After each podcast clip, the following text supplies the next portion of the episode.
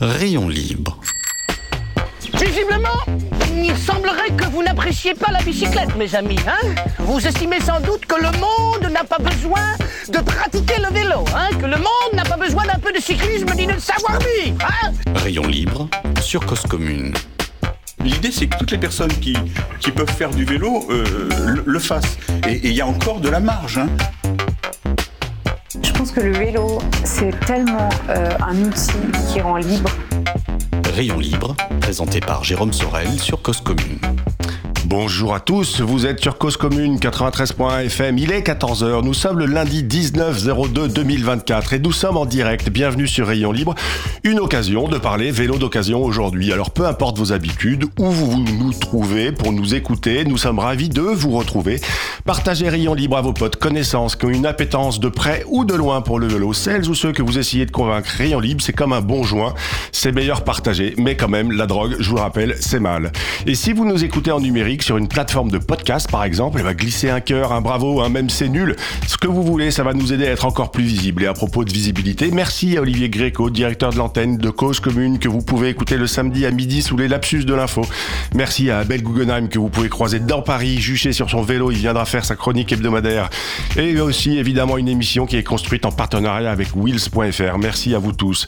Avez-vous lu le rapport de l'APUR sur l'état du commerce à Paris? L'APUR évoque d'un côté le fort recul de la motorisation, de l'autre le choix des mobilités actives avec le vélo. Plus 27% de fréquentation annuelle des aménagements cyclables à Paris depuis 2020. Un aménagement qui se traduit par la création de nombreux magasins dédiés à la vente et à la réparation de vélos. Il y en a plus 69, c'est-à-dire 39%. 247 magasins en 2023, leur nombre a presque triplé depuis 2014. Et dans le même temps, les garages, les concessionnaires et stations-service, moins 72 établissements, moins 9%. Mais dans le même temps, à aussi apparaissent 69 drive près de Ils sont livrés en moyenne 6 fois par jour par des camions qui viennent de l'entrepôt au point de dépose. Y a-t-il un lien entre l'essor des pratiques du vélo et l'essor des drives piétons? Et pourquoi pas? En tout cas, concernant le vélo, 247 vélocistes à Paris en 2023, 12 magasins par arrondissement. Est-ce beaucoup? Est-ce trop? Il y a par exemple 654 supérettes à Paris. On ne se dit pas qu'il y en a trop aussi. Tout le monde mange. Mais est-ce que tout le monde va faire autre chose qu'une course d'appoint chez eux? En tout cas, 247 vélocistes à Paris, ça veut dire que le choix existe a priori. Parce qu'il sera intéressant de tous les parcourir, tenter d'identifier quelles sont les différences entre les uns et les autres. Est-ce la gamme, le prix Et notre invité du jour, son activité est-elle considérée comme un commerce de vélo A-t-il une concurrence accrue? Otman Chouklati a cofondé ou a même fondé Cyclette l'année dernière, il y a deux ans même. Cyclette, c'est du vélo de deuxième an. Et est-ce que, de deuxième main, pardon. Est-ce que le vélo d'occasion est l'avenir du vélo? Qu'est-ce qui est compliqué pour l'acheteur et le vendeur? Pour le vendeur, le plus difficile est-ce de vendre les vélos ou de les acheter? Ou alors réussir à faire une marge suffisante? Otman va nous raconter tout ça. Bonjour Otman et merci d'être au micro avec nous en studio. Bonjour Jérôme Sorel, bonjour à tous les auditeurs. Ouais, alors Otman, euh, comment on pourrait définir Cyclette? D'abord, est-ce que c'est une boutique? Alors, Cyclette, euh, on a démarré par une start-up. Donc, euh, c'est vraiment pas qu'une boutique parce que l'idée, c'est de vendre partout en France. Ouais. Euh, la boutique est un point de vente Physique pour physique, pour Ouais. que les personnes puissent voir les vélos. Les gens, ils aiment voir leurs vélos, ils aiment bien les toucher, mais on propose aussi les envois des vélos partout en France, partout en Europe. On a vendu hier un vélo en Allemagne et il va être emballé et envoyé. Et c'est un vélo que vous aviez sourcé en France? Tout à fait. Donc Ouais. c'est un vélo sourcé en France qui est également venu pas du tout de Paris, donc qu'on n'a pas vu. Et euh, on travaille aussi beaucoup en, en dématérialisé. Il y a le côté matériel matérialisé avec la boutique physique, Ouais. mais il y a vraiment notre site internet qui est cyclette.fr avec lequel on a essayé de ramener les clients via des estimateurs, quelque chose qu'on va, dont on va parler tout à l'heure, Ouais. mais qui va permettre de sourcer les vélos partout en France, parce qu'aujourd'hui, l'objectif, c'est bien sûr d'apporter les vélos partout en France et de les vendre partout en France et partout en Europe reconditionnés. Mais vous dites, vous l'avez pas vu le vélo, il a à aucun moment qui est parti en Allemagne, il est passé par chez Cyclette pour euh, passer les points de, le- pour passer, je dirais, les points de check-up et les points de vérification et la remise en état? Alors, merci pour, le, pour euh, ce détail-là, parce qu'effectivement, le, le vélo, il est passé par nous. Ouais. Mais par contre, au moment de l'achat, on ne l'a pas vu. C'est-à-dire que le client nous a envoyé des photos, euh, a pris les caractéristiques du vélo, on lui a fait une proposition de reprise, le vélo est passé par nous, il est remis à neuf. Ouais. Donc tous les composants d'usure, euh, chaînes, cassettes, plaquettes de frein, etc. Ensuite, il est pris en photo, il est reconditionné comme neuf, Ouais. pris en photo, fiche technique. Il est sur le site de cyclette.fr. Ouais. Et donc, euh, ce client allemand, euh, bah, il est allé sur cyclette.fr, il a cherché le vélo qui lui correspondait. Et il se trouve que c'était vous qui l'aviez. Voilà. D'accord.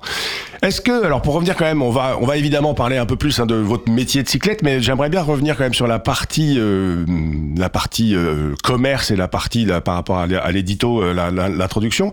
Où est-ce que vous, alors et puis même l'histoire de cyclette, où est-ce que vous vous situez par rapport, euh, quand vous êtes un vendeur de vélos d'occasion, est-ce que euh, vous êtes comparable par exemple à des gens comme la recyclerie sportive d'un côté et les vendeurs de vélos neufs? Où est-ce que vous vous positionnez sur ce schéma-là? Alors, nous, on se situe dans le modèle de, du reconditionné.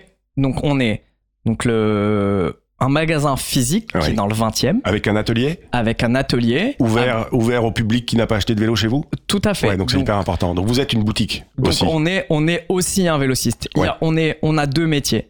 On a un métier qui existe aujourd'hui qui est un métier de vélociste de magasin de vélo Ouais. dans lequel on peut rentrer, changer son pneu, changer sa chaîne, reprendre des composants neufs d'usure. On fait de l'entretien, on fait de- du lavage de vélo, etc. Donc ce que propose un magasin classique euh, qui a pignon sur rue, mais on utilise également cette structure là pour euh, cyclette.fr qui est la start-up de achat, reconditionnement, revente de vélos.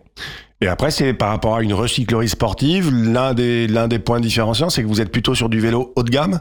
Alors on est, on est spécialisé dans le vélo plutôt en carbone, le vélo de route, Ouais. les vélos que vous voyez autour de France, hein, Ouais. euh, les, euh, les vélos de route, les vélos de triathlon. Nous, on, est un- on a une équipe qui a une ADN assez triathlon parce qu'on est un peu tous des triathlètes. Vous étiez, vous, un triathlète au départ Ouais, hein moi, j'ai fait beaucoup de triathlon avant et du coup, euh, bah, c'était c'était un peu aussi la genèse de, du projet, c'est-à-dire que j'ai beaucoup acheté des vélos pour moi, pour mes amis, et euh, on se rend compte que bah, on a toujours des vis cachées d'occasion, et de l'autre côté, côté neuf, bah, les prix sont assez Ouais. et on a surtout eu là, pendant la phase de, de Covid un, une- un manque de disponibilité assez important au niveau euh, des Du vélos vélo neuf. ouais. du vélo neuf. Un vélo d'occasion, quand il est là, bah, quand vous le commandez, trois jours après, il est chez vous, voire vous venez le chercher en magasin. Alors, ce qui est quand même intéressant là dans ce que vous me dites sans vraiment le dire, c'est qu'au départ, c'est vous faisiez vous euh, l'acheteur de vélos pour vos potes euh, et votre équipe de triathlon, hein, c'est ça, parce que vous y connaissiez un peu plus que les autres et que vous alliez regarder les vélos. Donc, en gros, c'est au départ une pratique faite comme un loisir, comme un, un service rendu aux copains, et vous voulez en faire un business. Voilà, c'est ça. Moi, je suis un peu un geek du vélo. Euh, J'adore acheter les vélos, acheter pièce par pièce, les monter, euh, peser euh, chaque pièce au gramme pour euh, faire des vélos légers ou faire des vélos assez aérodynamiques Ouais. quand on fait un peu de compétition. Euh, et donc, du coup, euh, est venue l'idée de se dire, bah, cette partie-là que je fais moi en passion et que j'adore, bah, mettons-la au service de tout le monde et bien sûr en m'entourant aussi de gens qui vont être spécialisés euh, dans, euh, dans vraiment la mécanique, dont c'est le métier et donc Ouais. ces mécanos professionnels qui vont nous aider. Est-ce que euh, quand même, là, vous avez glissé un petit mot en disant sur un vélo d'occasion, il y a toujours un vice? C'est une des questions que j'avais envie plutôt vous de poser en deuxième partie d'émission, mais puisque vous me tendez la perche, je la prends. C'est c'est pas compliqué aujourd'hui dans votre métier d'acheter des vélos justement et de et de vous assurer. Il y a une responsabilité énorme d'ailleurs euh, quand on rachète un vélo d'occasion et qu'on va revendre en tant que professionnel à, à quelqu'un qu'on connaît pas. Tout à fait. Mais donc c'est un peu notre raison d'exister, c'est notre métier. Donc c'est c'est un métier et c'est pour ça qu'il y a une partie, on va dire, magasin de vélo, une partie start-up. L'idée start-up, c'est pas parce que c'est joli à dire, c'est que c'est vraiment Pour lever des fonds évidemment. C'est vrai, mais pas que, mais c'est que c'est vraiment un nouveau métier. Ouais. Et donc c'est un nouveau métier, c'est de se dire, le notre nouveau métier, c'est de prendre un vélo qui est d'occasion et de savoir systématiquement et dans tous les cas le rendre sécurisé Ouais. et sans défaut. Ouais. Et c'est ça notre métier réellement. Donc au-delà d'acheter, mais notre métier de reconditionneur, c'est d'assurer que le vélo, eh ben, c'est un vélo qui a les qualités du neuf et que la personne, quand elle va rouler dessus, il n'y a aucun doute sur euh, bah, la fiabilité et sur la sécurité du client. Mais et ça, vous avez quoi? Vous avez une méthodologie euh, qui vous est propre que vous avez euh, apprise de manière empirique? Comment comment on fait? C'est exactement ça. C'est-à-dire qu'au début, donc, on a, bien sûr, on s'est entouré de, mé- de mécanos professionnels Ouais. qui ont fait ça depuis euh, plusieurs années, dont c'est le métier, et qui ont travaillé euh, dans d'autres enseignes, et qui nous ont ramené cette expertise-là. Et en plus de ça, on l'a mis en procédure. C'est-à-dire Ouais. qu'on a vraiment euh, des étapes, on a 34 étapes de contrôle qu'on vérifie systématiquement sur tous les vélos Mmh. et on a un suivi très détaillé sur les vélos pour être sûr que donc au moindre doute on change les pièces On va vérifier euh, que Si, ça- mais alors si par exemple le carbone, le vélo, le- il a un cas de carbone et que le carbone a un point de faiblesse qui est pas visible à l'œil nu mais qu'on ressent euh, au, au toucher par exemple, que- comment vous faites? Qu'est-ce que vous en faites de ça? Et bah typiquement, nous, ça va être au moment de l'achat qu'on va faire ce genre de vérification, Ouais. parce qu'on va pas acheter un vélo qui a un carbone fissuré Ouais. ou cassé. Ouais. Euh, nos mécanos ont une méthodologie pour savoir si le carbone est cassé ou pas. Ouais. Donc euh, il y a des méthodologies sonores qu'on Ouais. utilise. C'est ce que j'allais dire, c'est pas que du à la mano, il y a aussi des techniques. Il y a des techniques, donc c'est euh, notamment des techniques sonores, mais c'est énormément d'expertise de la part des personnes qui ont énormément travaillé le carbone. Ouais. Donc on a quelqu'un en interne qui va vérifier l'état du carbone de nos vélos, parce qu'effectivement c'est le, la structure du cadre en carbone, c'est vraiment le bah, 90% de la valeur du vélo, Ouais. notamment du cadre euh, hors groupe, etc. Ouais. Quand on achète un vélo neuf, alors là je me mets à la place de l'acheteur, du client, celui qui a envie de rouler sur son vélo, quand on achète un vélo neuf, c'est quand même compliqué, il y a beaucoup de choix, il y a beaucoup de paramètres, des paramètres techniques qui entrent en compte. Si en plus on, a, on ajoute des paramètres esthétiques, qu'en est-il pour l'achat d'un vélo d'occasion? Est-ce que vos clients ils vous disent ah j'adore ce vélo là mais malheureusement il n'est pas dans la couleur que je voulais Et bah c'est possible. Déjà, on a beaucoup de choix, donc Ouais. ça change. Et puis, euh, nous, l'idée, c'est qu'on a des vrais conseillers. Ouais. C'est-à-dire que euh, aujourd'hui, euh, Rubens euh, est un cycliste qui est en première division et qui roule tous les week-ends et qui connaît très bien le vélo et qui va conseiller les clients en fonction de leur niveau, en fonction de leur budget, en fonction de leur taille. On a aussi un formulaire sur le site qui permet aussi de de d'aiguiller le- la personne dans son choix. Donc il y a un vrai travail de conseil plus qu'un travail de vente.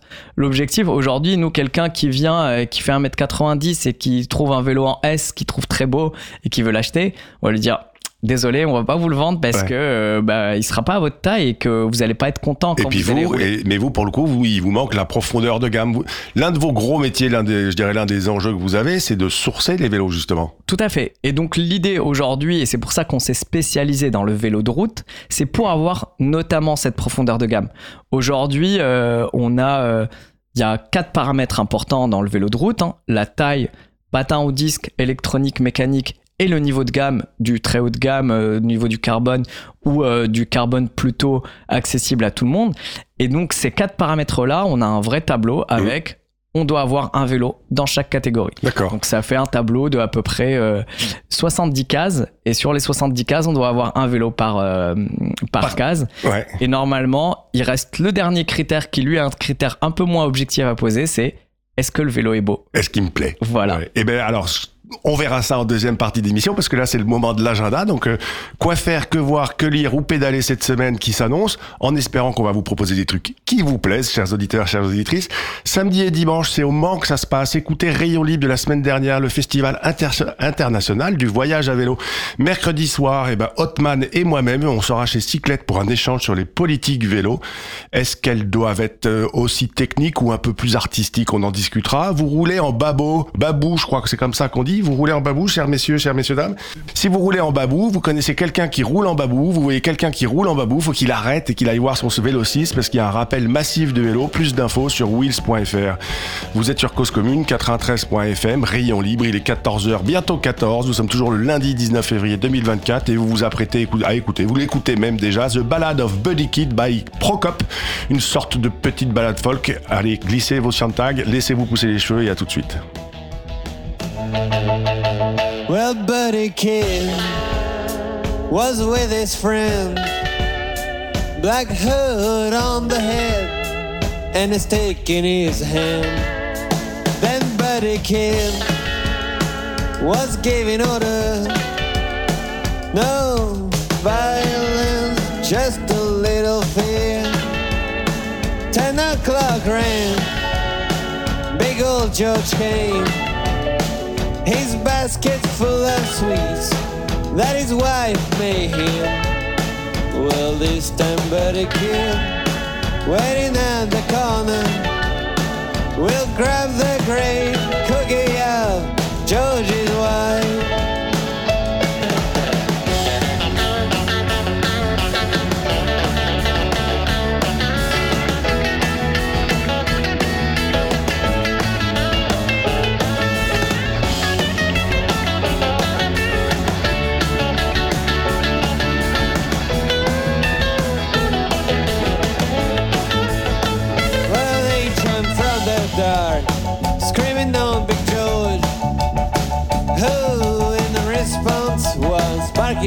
Like a dog. Then old shaky barky blind from one night heard a yelling sound. George Andrew had gun out of his pocket. He turned the child where the sound was coming from. Then a bullet flew right in the head of Buddy Kid,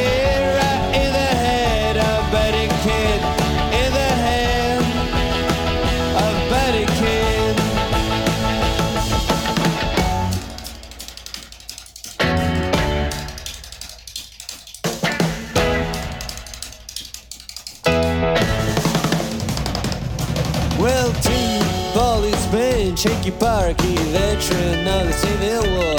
Show their shiny license he got from the NRA.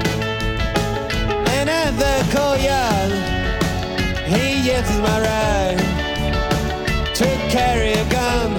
Constitution, ain't no pound. Il est 14h16 sur 93.fm, Rayon Libre, Cause Commune. Voilà, vous êtes là pour la deuxième partie de cette émission avec Otman Chouklati, fondateur de Cyclette, une plateforme, une boutique spécialisée dans le vélo d'occasion, une start-up même du vélo de sport plutôt haut de gamme. Vous avez choisi de ne faire que du vélo musculaire, hein, euh, Otman, c'est ça? Oui, tout à fait. On a démarré avec le vélo musculaire. Aujourd'hui, on, on est dans le 20e, on est sur un passage à côté du tram avec pas mal de personnes qui euh, bah, voient des vélos et qui veulent en faire un moyen de transport. Ouais. On va démarrer, euh, donc c'est une, c'est une, Petite une exclue Voilà, une une petite exclue sur Rayon Libre, dites-nous. Et- Vous et- allez faire du vélo de ville et du vélo euh, électrique Voilà, on fait un peu de vélo de ville, Ouais. mais on va surtout faire du vélo électrique parce qu'on a surtout cette demande-là de, de la partie magasin de vélo. C'est vrai qu'effectivement, il y a les deux structures, magasin de vélo et la start-up, mais effectivement, le magasin de vélo demande du vélo électrique. Et alors, malgré tout, parce qu'aujourd'hui, en tout cas, quand je regarde sur votre site, c'est beaucoup de, c'est un peu de VTT, c'est un tout petit peu d'urbain. Il y a notamment un vélo pliant qui est pas mal à vendre là en ce moment. Euh, le reste, c'est beaucoup de vélos de route, de vélos de contre-la-montre ou de triathlon, euh, des gravel. On peut, malgré tout, aujourd'hui, à votre avis, être généraliste dans le vélo d'occasion? Oui, tout à fait. On peut l'être. Par contre, euh, il va falloir euh, avoir une profondeur de, de gamme. Ouais. C'est ça le sujet.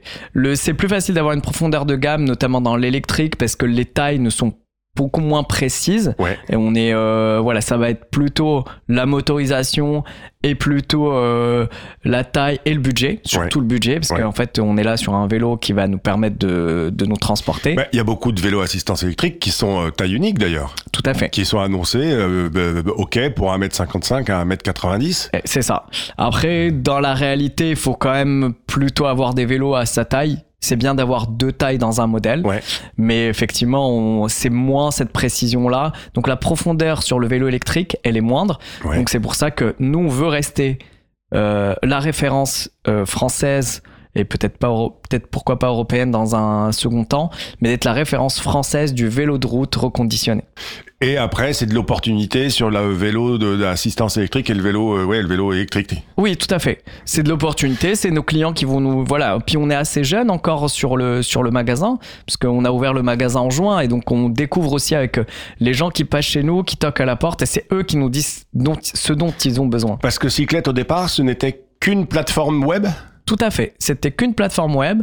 On ne vendait que en ligne. Ouais. euh, dans, dans un atelier. Donc euh, vraiment, euh, il y avait personne qui pouvait venir et on ne vendait en ligne. Pourquoi avoir décidé d'ouvrir une boutique pour être plus proche du client? C'est ça les rassure? C'est pourquoi là Pourquoi une boutique? Parce que c'est aussi de l'argent une boutique. Tout à fait. Il y a deux choses. Il y a d'abord un endroit où nous on peut travailler. Ouais.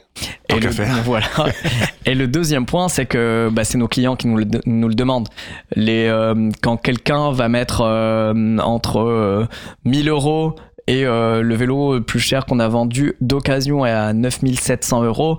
Quand on achète un vélo à 9700 euros, des fois on a envie de le voir. Oui. Et puis on a envie de le voir euh, au, au- dans le- au jour et puis euh, et puis d'avoir aussi un interlocuteur euh, qui a pignon sur rue, qui rassure énormément, non? Exactement, et puis euh, on peut clairement le tester aussi avant Ouais. de l'acheter, mais euh, ça n'empêche pas qu'on a aussi des gens euh, à Toulouse qui vont nous acheter un vélo à 5-6 000 euros et ils ont 14 jours pour le tester et si, si euh, le vélo leur plaît pas, bah, ils le remettent dans le carton. Ça, et nous, ça vous arrive régulièrement, ça, des retours de vélo? Ça nous arrive, euh, on- on va dire euh, un par mois ou un peu moins, mais on a des retours. Euh, Le client, il a imaginé une certaine couleur, il a pas eu ce qu'il a voulu, ou, ou il s'est rendu compte que bah, quand il l'a testé, il y avait une erreur sur sa propre taille, etc. Mais c'est aussi l'avantage de notre plateforme, c'est que s'il est acheté sur une plateforme classique de vente en- entre particuliers, si le vélo euh, il est acheté, il est acheté et il n'y a plus personne au téléphone. Est-ce que aujourd'hui le vélo que j'achète chez vous, il est malgré tout plus cher que le vélo que j'achète sur des plateformes de euh, qu'on va citer comme le Bon Coin ou Troc Vélo? Alors ça dépend. Il peut y avoir. euh, alors en général, il risque d'être un tout petit peu plus cher. Ouais. Et il va être un petit peu plus cher. Mais par contre, on achète beaucoup d'autres choses avec. C'est-à-dire que nous, on vend pas que le vélo. On va vendre le conseil. On va vendre euh, le service de reconditionnement. C'est-à-dire que si vous l'avez pas fait chez nous, bah, vous allez quand même devoir le prendre, aller euh, découvrir euh, le, le ticket de grattage et, euh, et savoir qu'est-ce qu'il y a sous le cadre chez votre vélociste. Et là, pour le coup, euh, bah, quand on veut acheter un vélo euh, entre 2000 et 3000 euros, voire plus, bah, on veut pas jouer à la loterie. Ouais. Et donc, c'est aussi ça qu'on achète. On achète euh, cette, euh, ce, ce risque-là que nous, on gère et qui est verrouillé. Et le, le dernier point, c'est le service après-vente. Alors justement, vous vos vélos que vous qui passent sous vos fourches codines, ils sont garantis par exemple? Tout à fait. Nos vélos sont garantis 12 mois. Ouais. Donc, euh, si vous arrive un souci sur, euh, Sur l'usure sur- sur ouais. voilà, sur euh, vous voyez que le vélo il est arrivé, euh, les freins étaient mal, étaient étaient mal réglés, le dérailleur ne passe pas, le dérailleur ne fonctionne pas. Tout ça, on s'en occupe. Si vous voyez une fissure alors qu'on vous a dit que le cadre était nickel. Comme tous les cadres, bah, il n'y a pas de. Enfin, vous nous le rendez et on vous rembourse. Ce qui va être moins garanti, ça va être tous les composants d'usure. Oui. C'est-à-dire que si vous avez ou les roulé- plaquettes de frein, Exactement. évidemment. ou la chaîne. Voilà. Euh, J'ai une question qui pique un peu là, euh, Hotman, je vous prépare. Comment faites-vous pour vous assurer que vous ne faites pas du recel? Alors, déjà, on, a, on signe un contrat avec tous nos clients. Donc, chaque Tous client les gens à qui vous achetez des vélos à qui on achète les vélos. C'est-à-dire Ouais. qu'on a la pièce d'identité, un contrat sur lequel c'est spécif- c'est spécifié que ce n'est pas un vélo volé et que ce n'est pas euh, un vélo contrefait, parce qu'il y a le deuxième point Ouais. qui est la contrefaçon. Sur toute la partie contrefaçon, on va vérifier ça chez les, euh, chez les, Les euh, fabricants, fabricants chez- ouais, si c'est un Cannondale, vous vous appelez Cannondale avec un numéro de série. Ouais. Donc euh, on a directement l'accès directement sur les plateformes des, des modèles, enfin Ouais, des, des marques, fabricants pardon. principaux, et surtout on connaît les modèles qui sont recopiés. Et donc ça nous est déjà arrivé de tomber dessus, de les détecter et de le rendre à, au vendeur. Vous le rendez au vendeur, vous le, euh, si c'est un vélo qui est une contrefaçon, vous le rendez au vendeur. Il y a, y a pas de procédure judiciaire derrière. Vous vous en lavez les mains entre guillemets? Alors nous déjà on le prend pas Ouais. et ensuite on va annoncer euh, l'élément à, à la marque euh, en question. Ouais. Et je vais pas forcément dire Non, non, euh, ouais, toutes bien les sûr. marques, mais euh, et Après, puis derrière. Et puis l'idée c'est que nous on développe aussi ça avec les marques. C'est-à-dire qu'aujourd'hui nous on travaille en fin de cycle pour certaines marques Ouais. et ça va le- leur permettre aussi de savoir ce qui se passe dans le marché secondaire et c'est Ouais. quelque chose c'est même des informations qui les intéressent dans le marché secondaire de savoir ce qui se passe qu'est-ce que rachètent les clients Ouais. quels sont les modèles qui continuent donc il y a un peu de, de données sur leurs modèles qui sont intéressantes voire sur la fiabilité de leur cadre. Est-ce que vous faites justement parce que vous euh, alors vous commencez à avoir un peu de données là-dessus Est-ce que vous faites une, une sorte d'étude de marché sur ce qui se passe justement et que vous est-ce que vous vendez ces informations là on vend pas d'informations euh, pas du tout. Vous pourriez parce que euh, même en les anonymisant, vous pourriez dire bah tiens euh, ce tel tel vélo avec sa nouvelle euh, sa nouvelle itération finalement euh, bah, il a généré beaucoup de clients qui sont revenus en disant bah j'avais la version précédente, je veux la nouvelle euh, par exemple, j'en sais rien aujourd'hui ces informations elles vont nous servir à nous Ouais. d'abord pour le bon savoir pricing. exactement de Ouais. savoir comment on achète le vélo, quels sont les vélos qu'on va éviter d'acheter. Et donc ça, ça fait partie du savoir-faire c'est de la, c'est vraiment c'est une création de valeur chez nous de savoir quel modèle on achète, quel modèle on n'achète pas, ou si on achète ces modèles-là, il faut vraiment faire gaffe à tel, tel, tel point. Donc, Ou vous pouvez l'acheter et dégrader le prix d'achat. Exactement. En disant, de toute façon, le vélo, euh, je vais avoir du mal à le revendre. euh, Après, tout a une valeur, mais c'est juste une question de marché. tout à fait. Euh, Un vélo qui se revend pas bien à 2000, il se revendra peut-être bien à 1002. Exactement. Et d'ailleurs, c'est un peu notre philosophie, c'est que nous, on reprend tous les vélos de route qui ont moins de 10 ans. Ouais. Donc on les prend tous. Par contre, effectivement, un vélo qui est un peu niche, bah, il va être décoté, mais on proposera toujours un prix de vente. L'autre question, est-ce que vous achetez de la flotte de vélos à des euh, équipes de, à des équipes cyclistes ou à, ou à j'en sais rien, à, des loueurs par exemple? Alors, c'est à, à la marge aujourd'hui dans nos achats, mais on a déjà acheté à des loueurs. On choisit nos loueurs parce que il faut pas que le vélo ait euh, beaucoup roulé. Il faut que tous les composants d'usure soient euh, changés très souvent parce qu'il faut que le cadre euh, ait bien vécu. Et puis souvent, on a des loueurs qui posent aussi des stickers sur tout le cadre et donc on, on reçoit des, des cadres nickel. Euh, le deuxième point, c'est les équipes euh, pro. Ouais. Et, et, euh, on travaille aujourd'hui, on a travaillé avec la Bingol, qui est une équipe belge, dont les vélos euh, font le les- font, font, Pour euh, le bonheur de vos clients. et voilà, ils font Paris-Roubaix et c'est des vélos qu'on récupère. C'est pas les vélos numéro un des clients, mais c'est les vélos de galerie. C'est des vélos qui ont beaucoup moins roulé. Ouais. Alors on va, euh, on, il nous reste encore un petit moment. On va écouter la chronique d'Abel Guggenheim. Euh, après, bah, il nous restera un tout petit peu de temps pour vous nous disiez où on peut vous trouver. S'il y en a un qui n'aime pas aller n'importe où, bah, c'est Abel Guggenheim justement. Parfois, il ne sait pas bien où il est, en zone de rencontre, dans une aire de piétonne. Il se peut que vous soyez comme lui. Allez, on écoute Abel Guggenheim sur son propos de la semaine. Bonjour. Connaissez-vous les zones apaisées? C'est sous ce terme générique qu'on regroupe les zones 30, les zones de rencontre et les zones piétonnes. Tout le monde connaît sans doute les zones 30 et les zones piétonnes. Les zones 30 sont des zones dans lesquelles on ne doit pas rouler à plus de 30 km heure, avec en plus quelques autres obligations. Les zones piétonnes, dénommées aires piétonnes dans le jargon du code de la route, sont destinées aux personnes se déplaçant à pied, mais les cyclistes y sont en général acceptés sous certaines conditions. Nous avons eu l'occasion d'évoquer ce sujet et nous serons certainement amenés à en reparler. Entre les zones 30 et les aires piétonnes, on a intercalé en 2008 les zones de rencontre. Était-il utile de créer, en plus de ces catégories relativement bien identifiées comme nous venons de le voir, cette modalité intermédiaire dont moi-même je ne suis pas sûr de connaître par cœur toutes les caractéristiques et qui sont certainement inconnues ou au minimum floues pour le plus grand nombre? Je n'en suis pas certain. Il faut dire que le terme même de zone de rencontre ne facilite pas cette compréhension. Je ne sais d'ailleurs pas avec certitude pourquoi elles ont été dénommées ainsi. Mais le problème essentiel est que dans la vie réelle, lorsque les services techniques sont amenés à modifier les caractéristiques d'utilisation d'un espace public, on ne sait pas très bien en fonction de quoi ils lui attribuent telle ou telle des modalités aujourd'hui possibles, ce qui conduit parfois à des patchwork d'espaces juxtaposés de statuts différents, parfois sur quelques mètres seulement. Je précise que ces distinctions sont le plus souvent purement théoriques. Lorsque vous marchez ou circulez dans une ville, regardez-vous à chaque carrefour s'il y a un panneau qui vous indique éventuellement que vous sortez de tel type de zone pour entrer dans tel autre. Cette distinction est parfois de plus rendue ardue par le fait que la physionomie générale d'un espace n'est pas forcément en accord avec son statut. Si le modèle de la rue piétonne sans trottoir est bien connu, beaucoup de rues ayant été piétonnisées ont gardé leur trottoir, en particulier pour des raisons financières, ce qui induit parfois dans la tête des cyclistes ou automobilistes que les piétons devraient marcher sur ces trottoirs, ce que rien ne les oblige à faire. En plus de ces trois types de zones, on a progressivement introduit d'autres modalités d'organisation de l'espace public, sans non plus assurer auprès d'un large public la connaissance de leur existence et encore moins de leurs caractéristiques.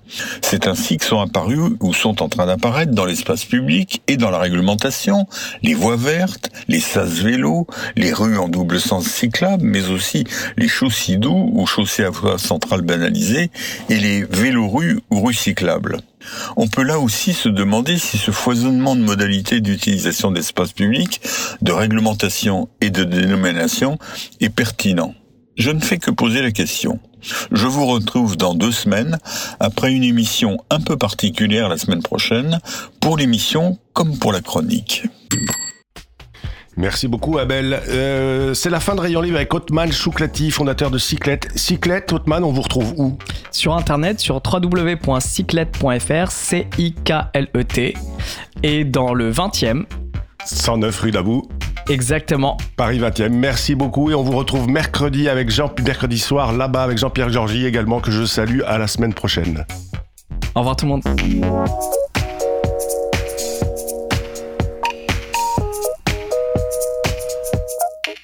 Rayon Livre.